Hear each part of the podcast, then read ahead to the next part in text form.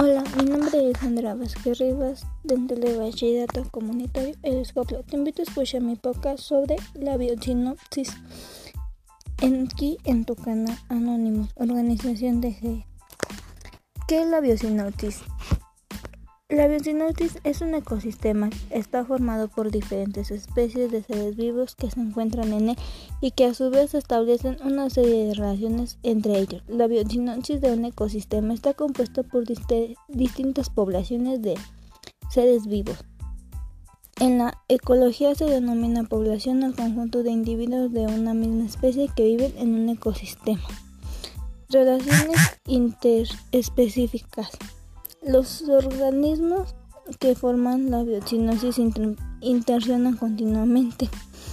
Las relaciones interespecíficas son aquellas que se dan entre individuos de diferentes especies y suelen ser basadas en la alimentación. Algunos ejemplos son la depredación, que es una relación entre el depredador y la presa.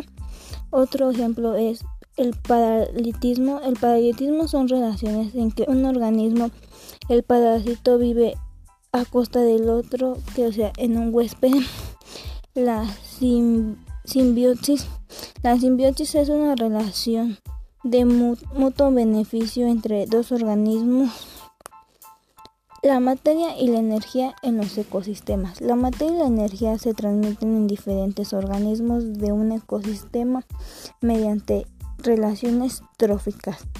Los productos obtienen la materia del suelo, el agua, el aire y mediante la fotosíntesis.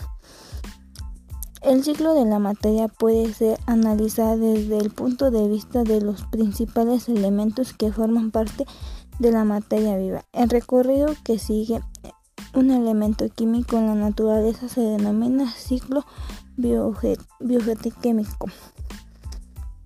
Los seres vivos utilizan energía para realizar actividades vitales. Gran parte de la energía de los seres se dispasa en el ambiente que forma calor, trabajo que generamos los organismos, los mismos organismos.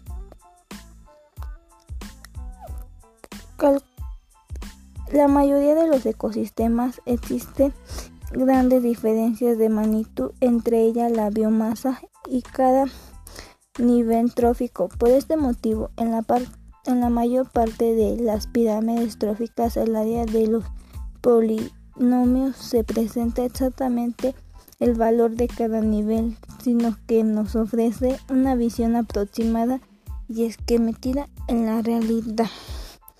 Generar los ecosistemas con mayor biomasa por unidad de una superficie son las salva tropicales, mientras que corresponden a zonas mal abierto que presentan una biomasa menor.